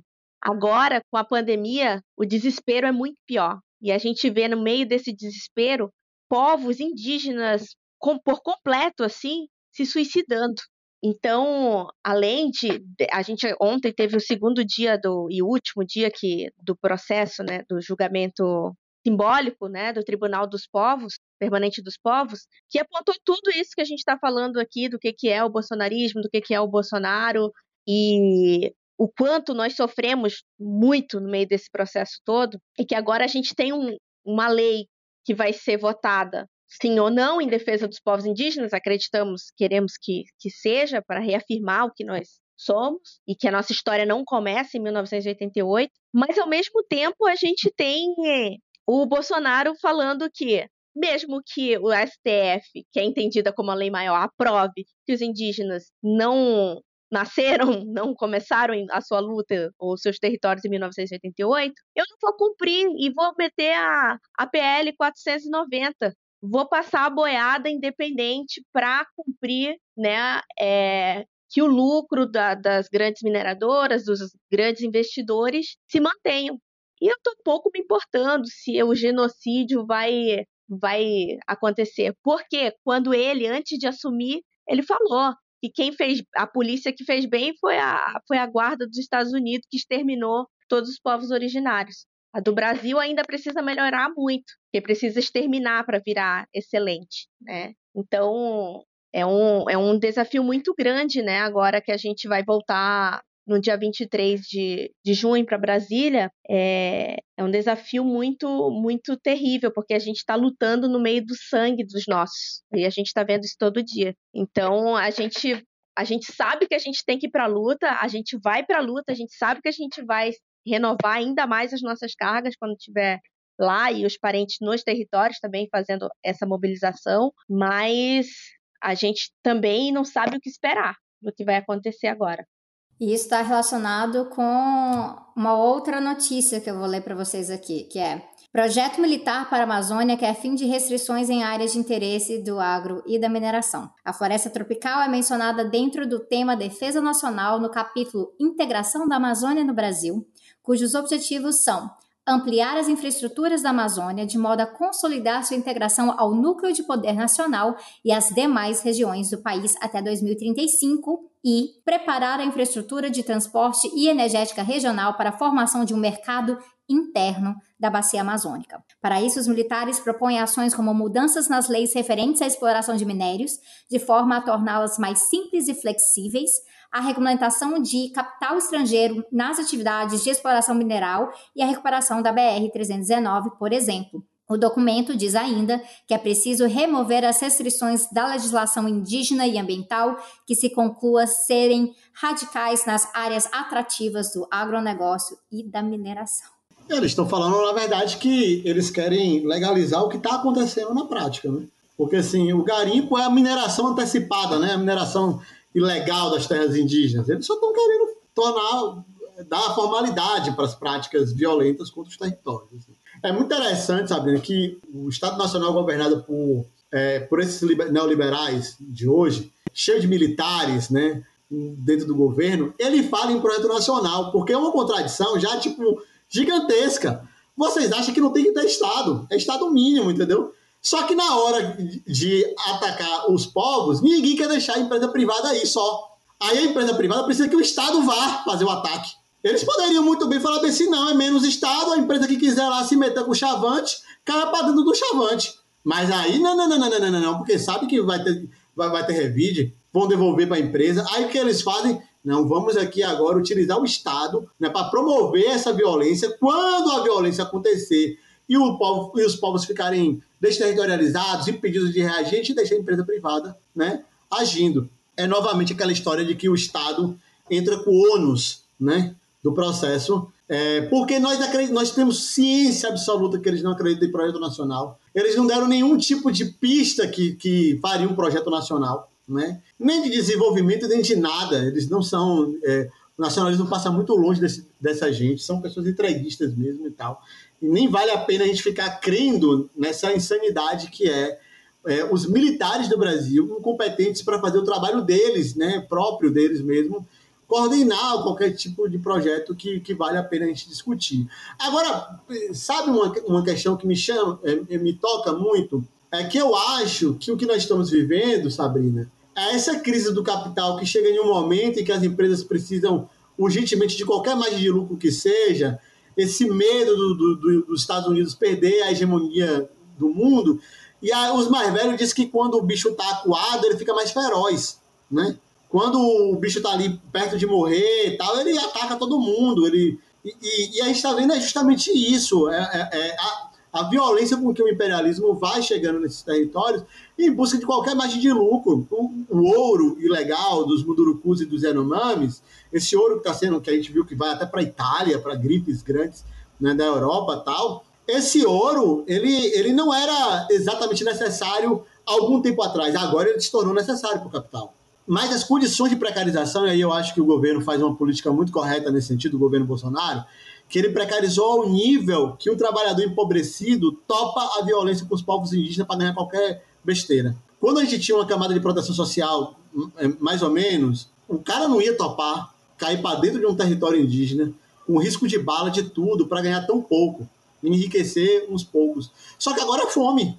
Ó, ele vai, e a gente fala assim: vamos, vamos tirar 20 mil garimpeiros do território normal, mas tem que ter consciência que tirar 20 mil pessoas é um massacre também. Entendeu? Por isso que não é uma coisa que o Estado tem que fazer, seria um novo canudo. É o, nós que deveríamos estar perguntando como nós vamos tirar eles de lá. Porque a gente tem que tirar. Agora falta a nós uma frente de massas né, nacional capaz de fazer isso.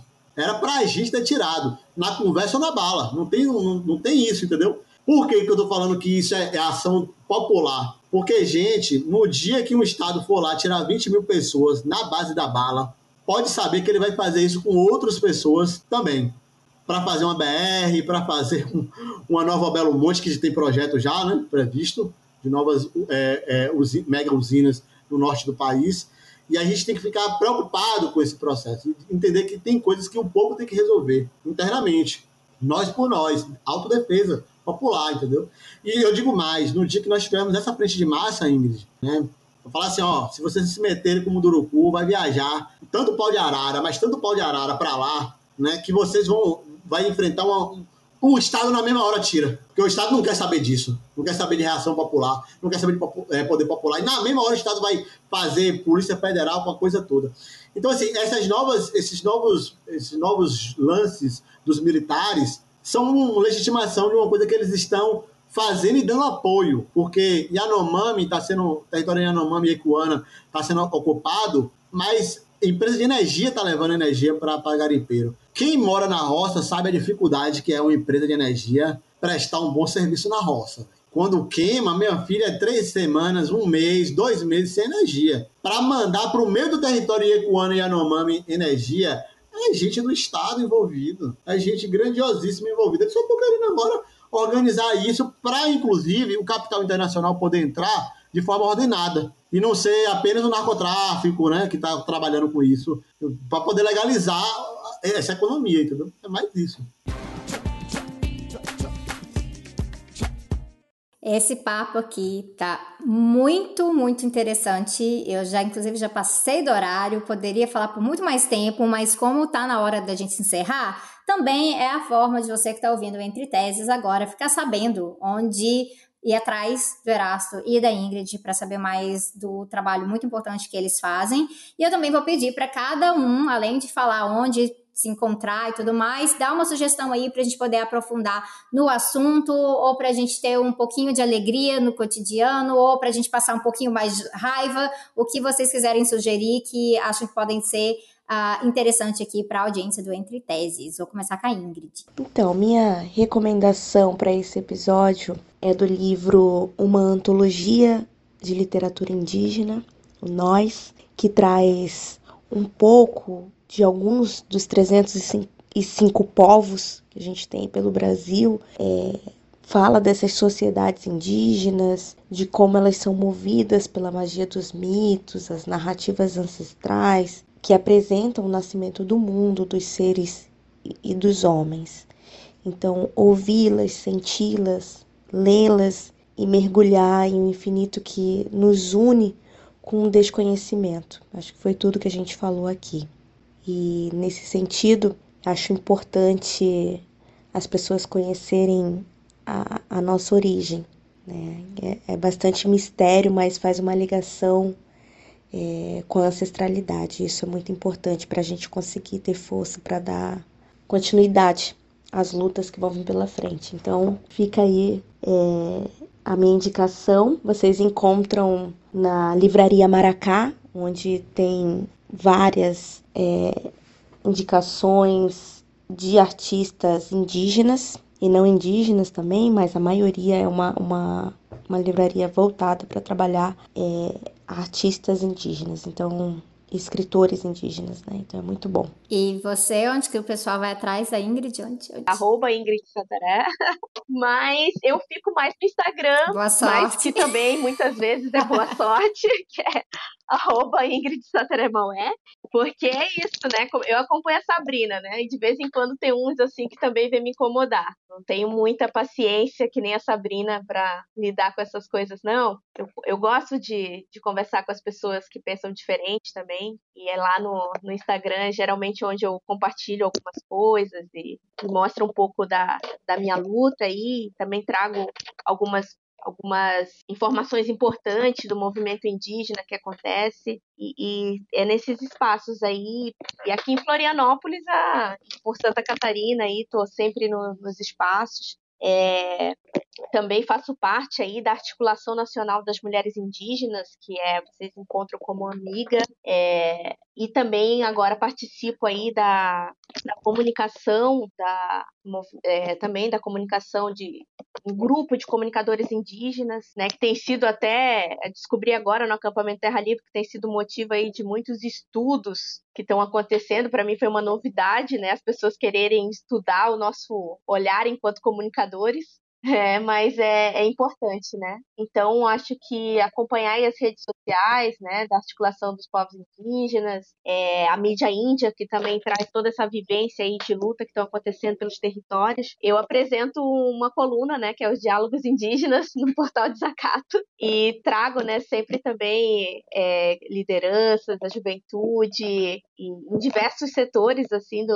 da, dos povos indígenas, para a gente conversar um pouquinho, passar a nossa visão do que a gente entende, né, por, da, com a nossa visão dos povos indígenas, assim. Então é, um, é uma coluna toda quarta-feira, é 15 minutinhos ali, então é, a partir das 10 e meia a gente está sempre ali falando com, um pouquinho sobre os povos indígenas. Então essas são minhas indicações. Bom, para achar é, Eras Feliz, é R-A-H-S Feliz, é, no Twitter, mas no Twitter, assim, porque eu, eu uso o Instagram, mas já uso menos um pouco o Instagram. Mas assim, não é bom me seguir.